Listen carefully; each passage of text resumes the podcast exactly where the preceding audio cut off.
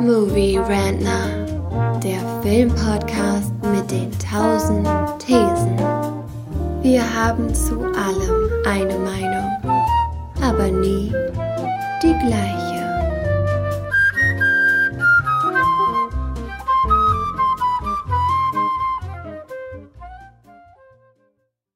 Frührentner, das Format, in dem wir über aktuelle Filme, Serien und Streaming-Events reden wollen.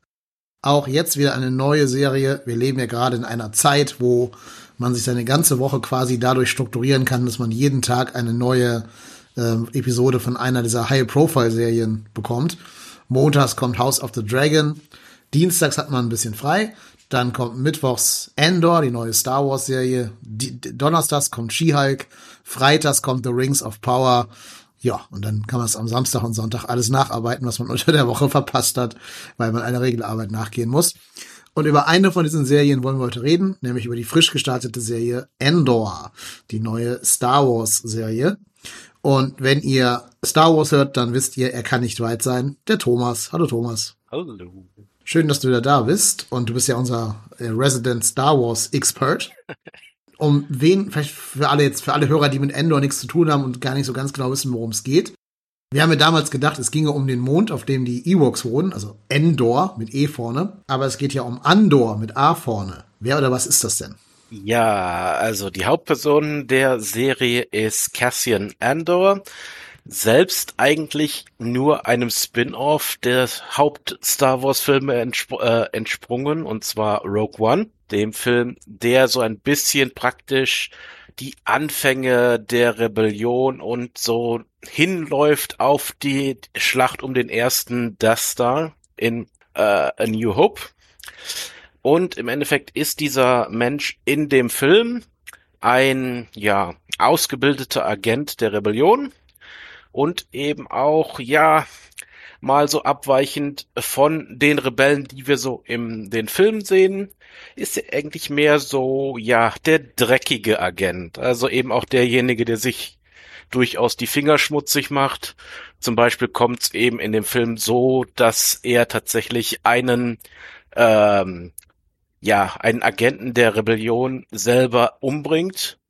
Einfach nur, damit er nicht dem Imperium in die Hände fällt mit den Informationen, die er besitzt. Und ich glaube, im Endeffekt wird es auch auf solche Sachen in dieser Serie jetzt hinauslaufen. Also er ist eben nicht der äh, Shining Hero wie Luke Skywalker der Rebellion, sondern eben eher derjenige, der die Wet Works im Hintergrund durchführt.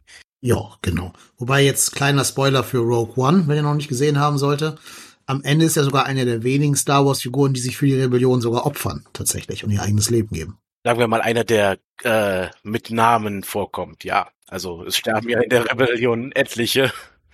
Ja, ja, ich meine jetzt von den Hauptfiguren, ne? Also ja, da haben wir ja eigentlich sonst nur hier die die pinkhaarige Dame, deren Namen ich vergessen habe, die ihr Schiff in die in die Flotte äh, Holdo. Ja, Holdo, das Holdo-Manöver, genau. Wie, wie, wieso ähm, lässt du mich jetzt bekennen, dass ich diese Filme gesehen habe? Weil wir alle wissen, dass du sie gesehen hast, sonst könntest du sie gar nicht so passionate hassen, wie du tust. Ja, ähm, aber ne, also Rogue One ist ja eh der Film, der relativ kompromisslos mit seinem ganzen Cast aufräumt am Ende. Yep. Also die ähm, überleben ja alle den Film fast nicht, bis auf nur die, die halt schon in Episode 4 etabliert sind. Ansonsten die ganze Rebellion, ähm, die dort eingeführt wird, überlebt sie auf die eine oder andere äh, Art nicht. Deswegen vermuten wir auch, dass in Endor, also der Serie über Cassian Endor, nochmal der ein oder andere Cameo vorkommen wird von den Figuren, die ähm, man aus Rogue One kennt. Wir wissen aus den Trailern, und das ist jetzt kein Spoiler, was hier in den Trailern schon vorkommt, schon, dass Saul Guerrera äh, nochmal auftreten wird. Also äh, Forrest Whitaker, ne? den vielleicht viele aus Der letzte König von Schottland als Idi Amin kennen, wo er einen Oscar für bekommen hat. Ähm, dann hat Alan Tudyk durchblicken lassen, dass wahrscheinlich K2SO auftreten wird irgendwann. Ja, und ich kann mir gut vorstellen, vielleicht tauchen in irgendeiner Randhandlung noch hier die beiden, äh, diese asiatischen Rebellionsmitglieder auf, der Blinde und sein, sein Sidekick quasi. Ja, natürlich wird schwer, dass sie noch irgendwie Jin Urso einbauen, weil die hat äh, Cassian ja erst kennengelernt in, in Rogue One. Aber alle anderen sind ja weitestgehend Fair Game. Aber daran merken wir auch schon, jetzt in den ersten drei Folgen, die Disney Plus schon released hat, gibt's all diese Figuren noch nicht, außer natürlich Cassian selber. Ähm, und ich finde es auch so ein bisschen so das Credo dieser Serie. Die wollen so möglich, möglichst wenig Fanservice wie möglich machen und eben anders als zum Beispiel äh, Boba Fett oder Mandalorian nicht diese ganzen Member Berries machen. Also nicht, siehe hier, guck mal hier, die, die beiden Typen, die du aus Episode 4 in Tatooine gesehen hast oder sowas. Sondern das will sein eigenes Ding sein. Und ich finde, das merkt man Endor auch an. Ja, stimmt. Also zumindest jetzt in den ersten drei Folgen kann man das auf jeden Fall sagen. Ob es auch so weitergeht, ist eine andere Sache, aber. Naja, also wie gesagt, wenn die wenn die anderen Figuren auftreten werden, ne, mit Saw und Co., dann wird schon wieder ein bisschen mehr in Richtung Fanservice gehen, denke ich mal. Was ich aber cool finde, ähm, ja, ich glaube, wir werden jetzt nicht drum herum kommen, so ein bisschen zu spoilern für ähm, Episode 1, 2 und 3 von Endor. Also an dieser Stelle eine Spoilerwarnung für die Serie. Ähm, wer sie jetzt noch nicht gesehen hat, bitte erstmal gucken und dann wiederkommen. Was man mal gesehen hat, dieses Kompromisslose, was du erwähnt hast, was Kerstin ja innewohnt, sieht man ja jetzt auch direkt in Episode 1, also der ersten Folge von Endor. Ähm, den erst, also er wird ja, äh, ich fange ganz vorne an, er geht ja in so ein Vergnügungsetablissement und sucht seine Schwester. Diese Schwester findet er zwar nicht, aber dafür machen ihm so ein zwei Sicherheitstypen, die da irgendwie zu ihrem Feierabend äh, sind und sich mit den Damen da vergnügen wollen, machen ihm so ein bisschen Stress und wollen nachher ein bisschen, ja, ich sag mal, Wegegeld von ihm abknöpfen. Den ersten von den beiden tötet er quasi aus Versehen, so in Notwehr und in, in der Kampfeshandlung. Der zweite ist nachher auf seinen Knien und ähm, bettelt um sein Leben. Und dem schießt Cassian mitten ins Gesicht. Und das war so ein Moment, wo die Serie mich dann tatsächlich schon so ein bisschen gekriegt hat. Weil ich sag mal so, das hätten äh, Boba Fett oder ähm, Han, äh, nicht Han Solo, sondern äh, ähm, Obi-Wan, die ja doch sehr auf so ein kindliches Publikum abzielen, die hätten das nicht gemacht. Mhm. Richtig. Das ist eben, das zeigt eben wirklich, dass sie den Charakter auch direkt aus Rogue One wirklich übernommen haben, weil da ist er eben genauso. Also das, und ich muss sagen, da stimme ich dir vollkommen zu. Das war auch einer der Momente, wo ich hellhörig wurde und die Serie interessant wurde für mich. Ja, absolut. Das haben sie sich ja nicht mal in diesem Han Solo Solo-Film getraut. Ne?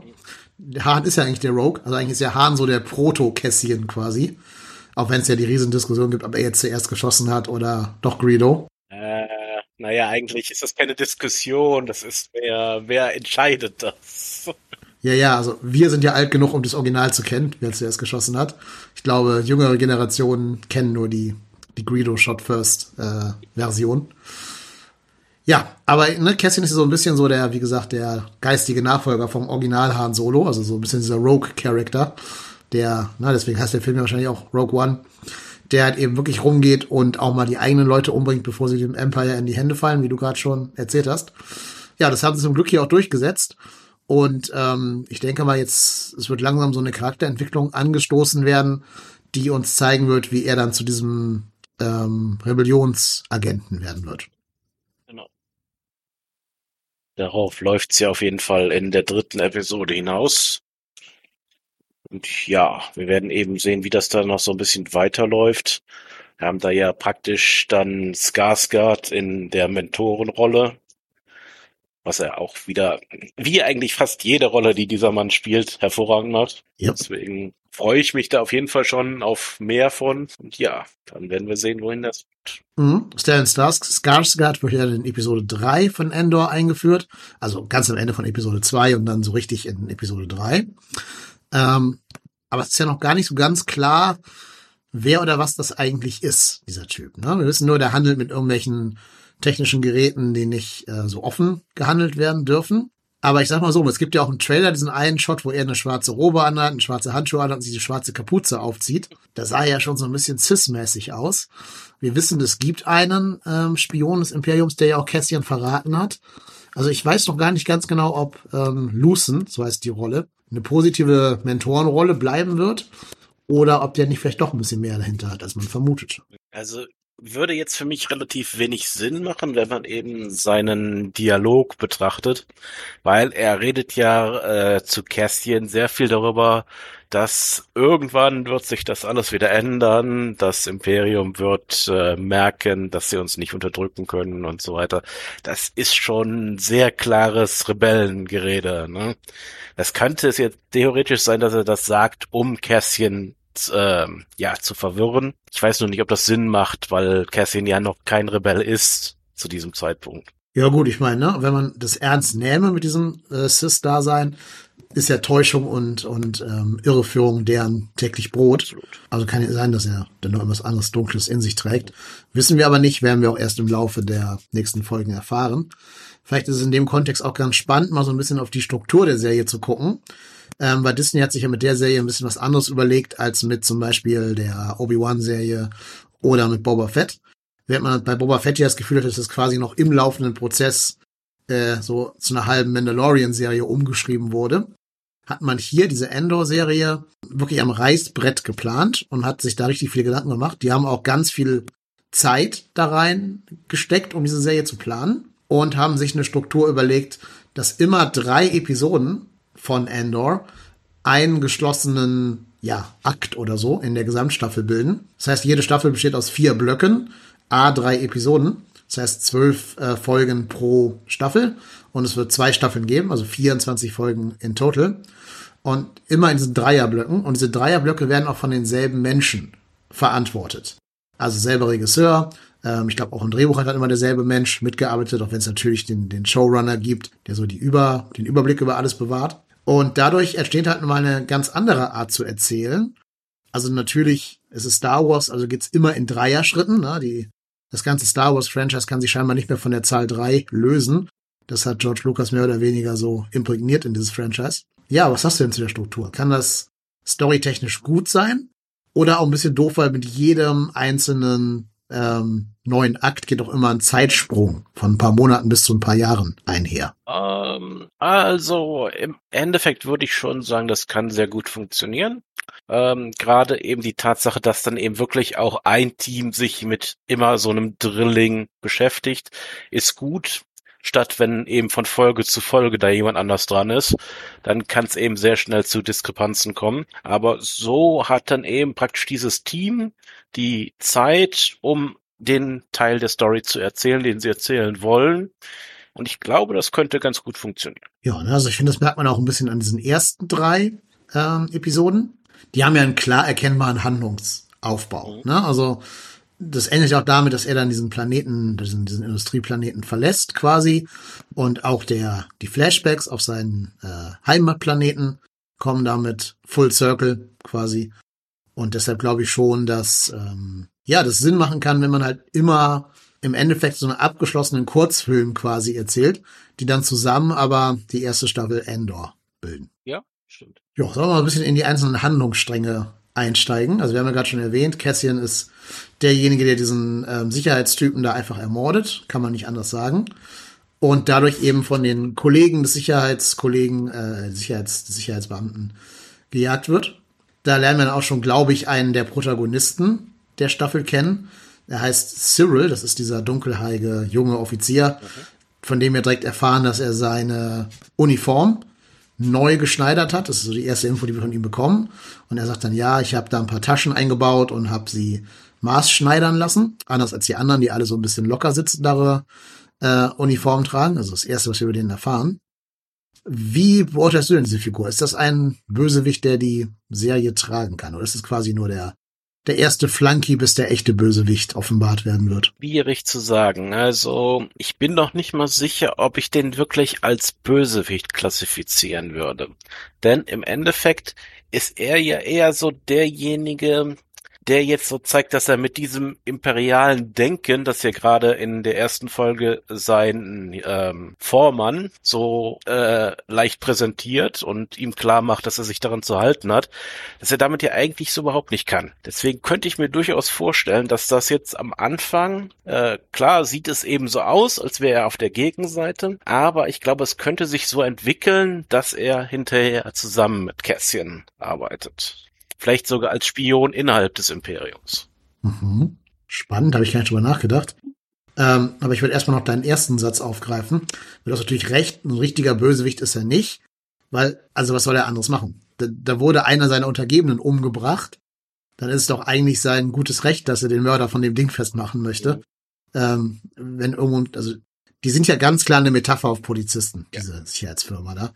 Ne, die werden ja sogar The Blues genannt, also die Blauen, ähm, was ja so eine Anspielung ist auf dieses ganze Blue Lives Matter Ding. Und eigentlich machen die ja auch nichts, was man ihnen verwerfen könnte, dass sie halt den Mörder ihres Kameraden suchen, ist doch vollkommen legitim. Und wenn es andersrum wäre, würden wir sogar die als die Helden sehen, die jetzt versuchen, da irgend so wild gewordenen Verbrecher äh, zu fangen.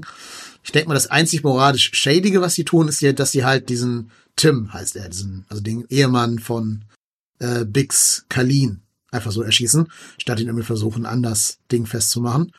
Aber sonst, finde ich, machen die erstmal nichts, was man irgendwie jetzt als Empire-mäßig böse definieren könnte.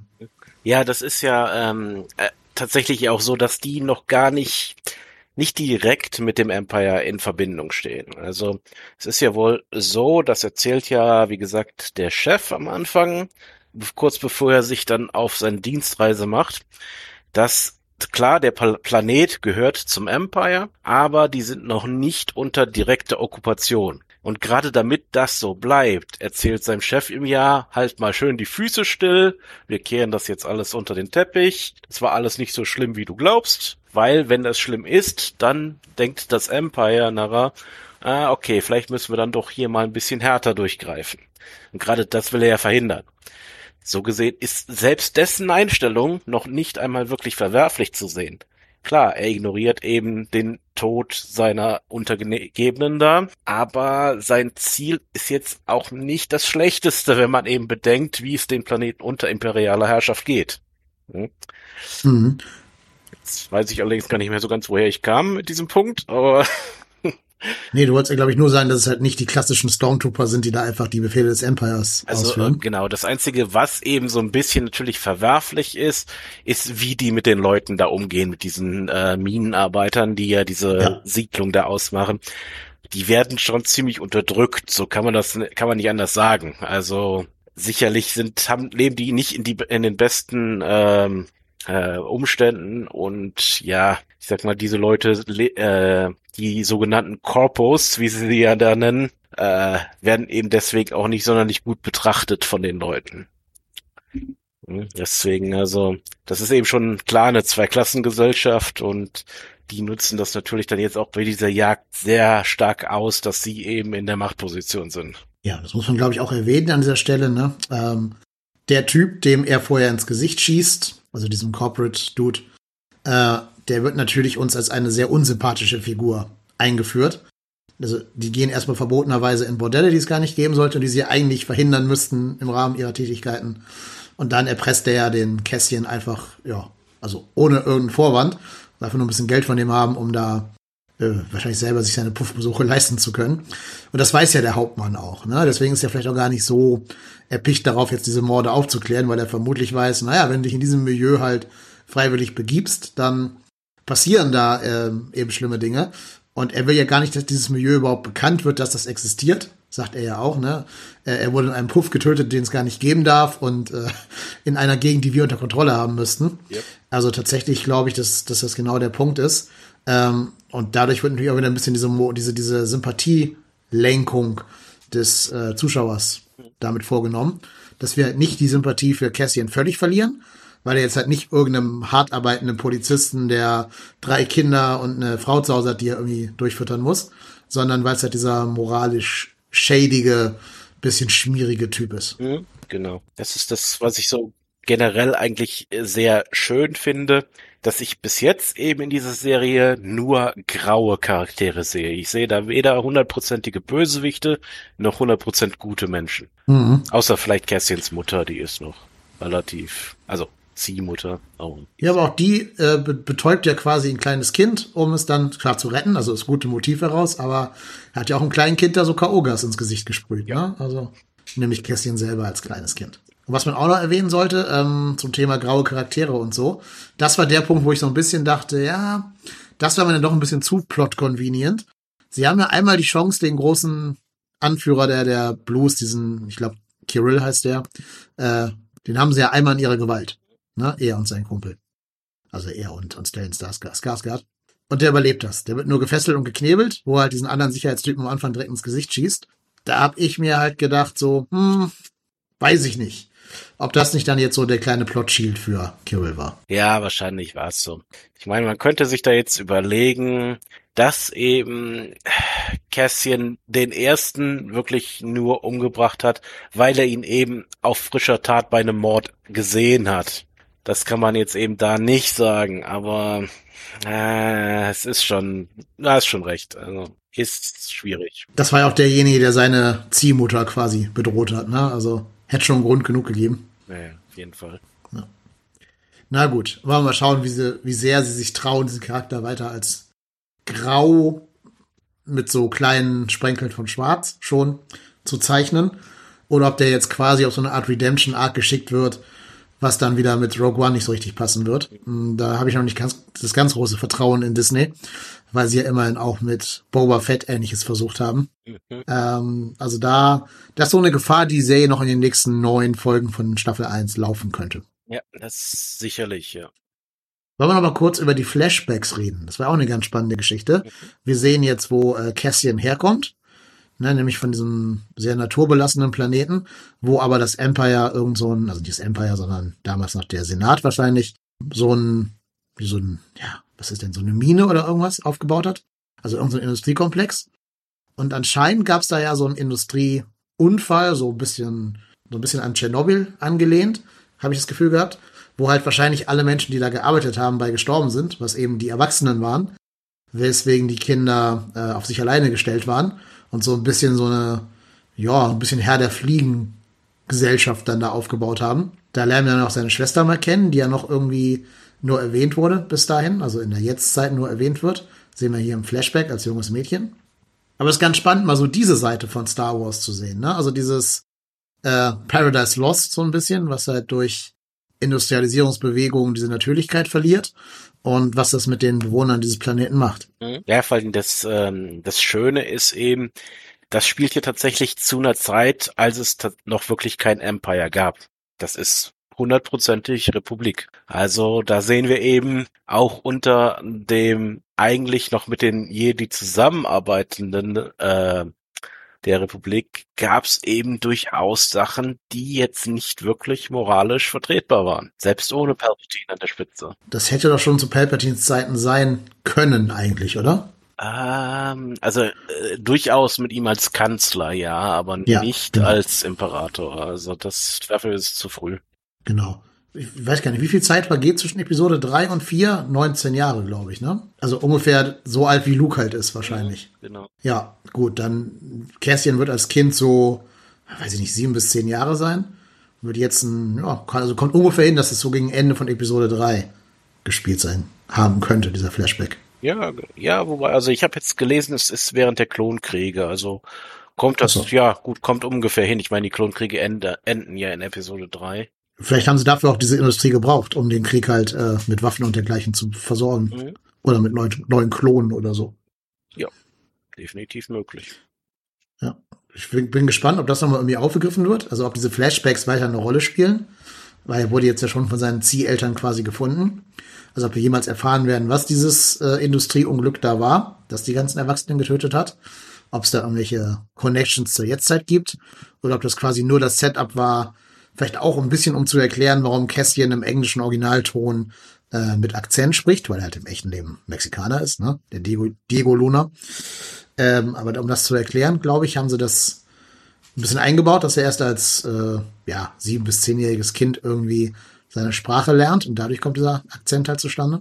Aber es ist ja ganz spannend, einfach mal diese, diese Idee zu haben, von wegen Industrialisierung und ja auch ein bisschen Kolonialisierung, die halt äh, irgendwelche Urvölker ihre ganze Existenz kostet. Mhm. Ich bin gespannt, ob es noch irgendwie eine Rückkehr auf diesen Originalplaneten gibt. Äh, Kenari heißt der ja. Oder ob da irgendwie noch, weiß ich nicht, irgendwas rauskommen wird. Ja, die Frage ist ja, was wir eben bis jetzt noch gar nicht gesehen haben, ist, ob seine Schwester wirklich den Planeten verlassen hat. Er fragt zwar ja immer mal immer rum, aber wir wissen noch nicht, wie woher er glaubt, dass sie den Planeten verlassen hat, oder? Mhm. Nee, wissen wir nicht. Vor allem, weil er der Einzige war, der an Bord dieses einen Schiffes war, das da kam. Exakt. Ich kann mir nur vorstellen, dass das Empire sie einkassiert hat. Also das nicht das Empire, sondern der, ja, die Republik halt. Ähm, weil die sind ja gelandet in dem Moment, wo er geflohen ist Mhm. mit seinen Zieheltern.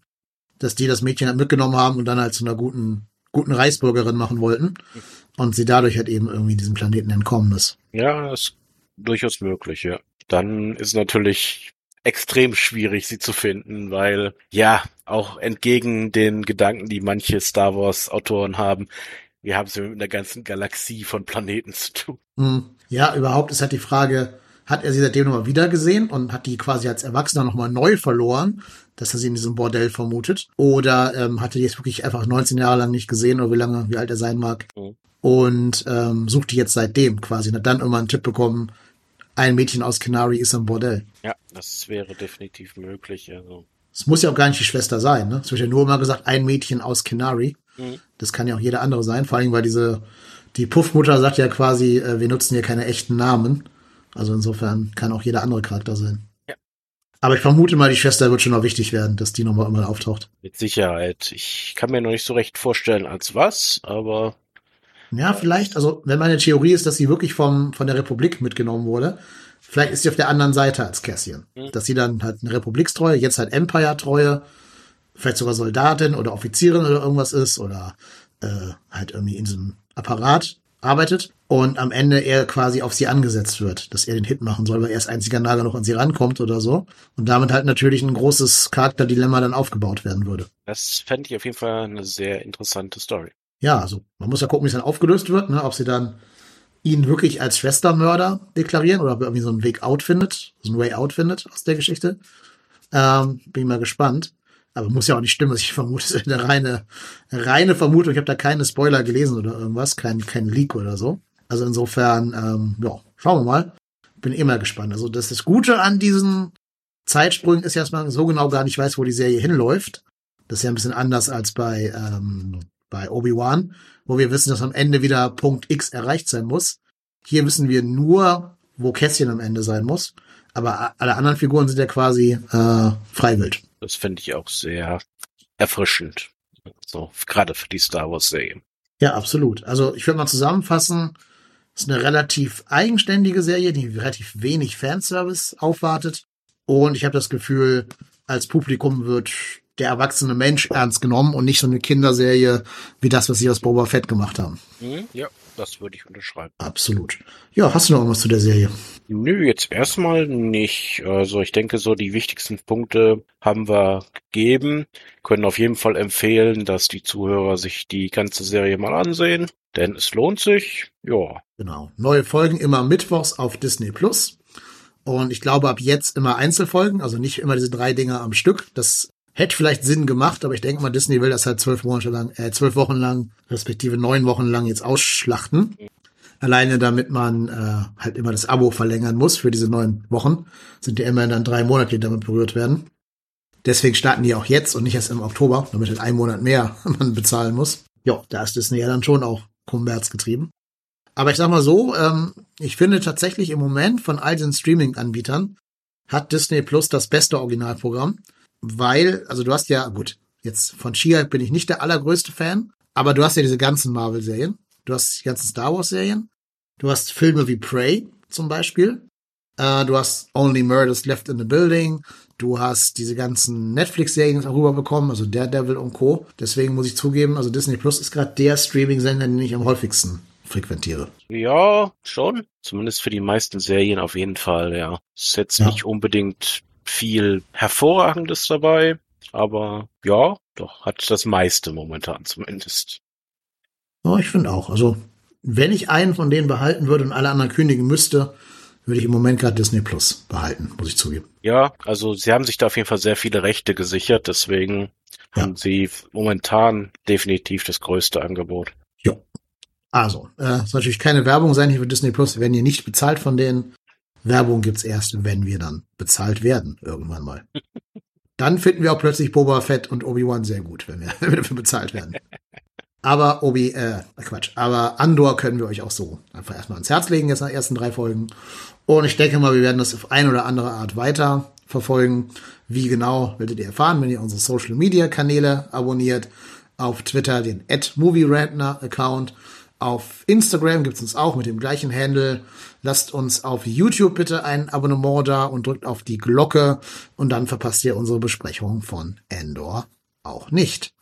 Ja, danke, dass du da warst, Thomas, und bis zum nächsten Mal. Ja, immer wieder gerne. Bis dahin. Tschüss. Ciao.